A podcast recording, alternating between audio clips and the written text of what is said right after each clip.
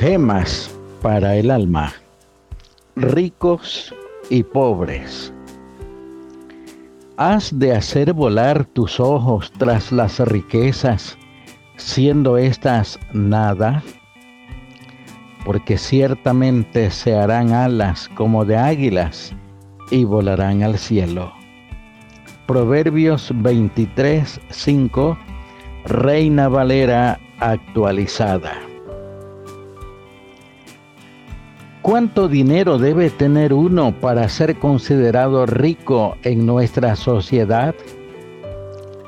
Las cifras que andan por los millones varían, pero yo pienso en toda la gente inmensamente rica que conozco que no parece feliz. También en todos aquellos que tienen que sudar para pagar sus cuentas y pese a ello son ricos. Si usted puede compartir cualquier problema con su cónyuge, es rico.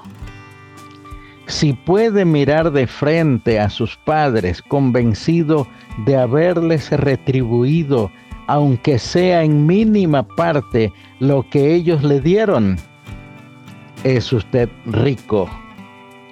Si puede tomarse una tarde libre para salir a pasear en bote con un amigo, es usted rico.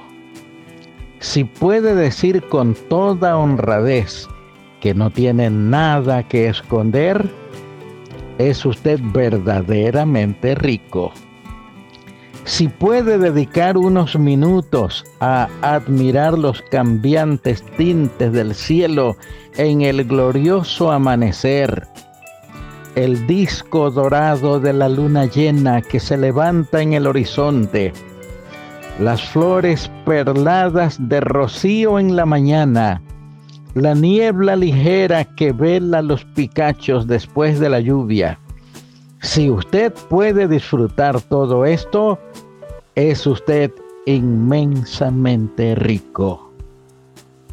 Si usted puede elevar una ferviente plegaria en la solemnidad de un templo o en la quietud de su morada, si usted estudia la Biblia con sed de lo eterno y si usted ama a Dios sobre todas las cosas, y al prójimo como a sí mismo, es usted el más rico de los hombres. Oremos.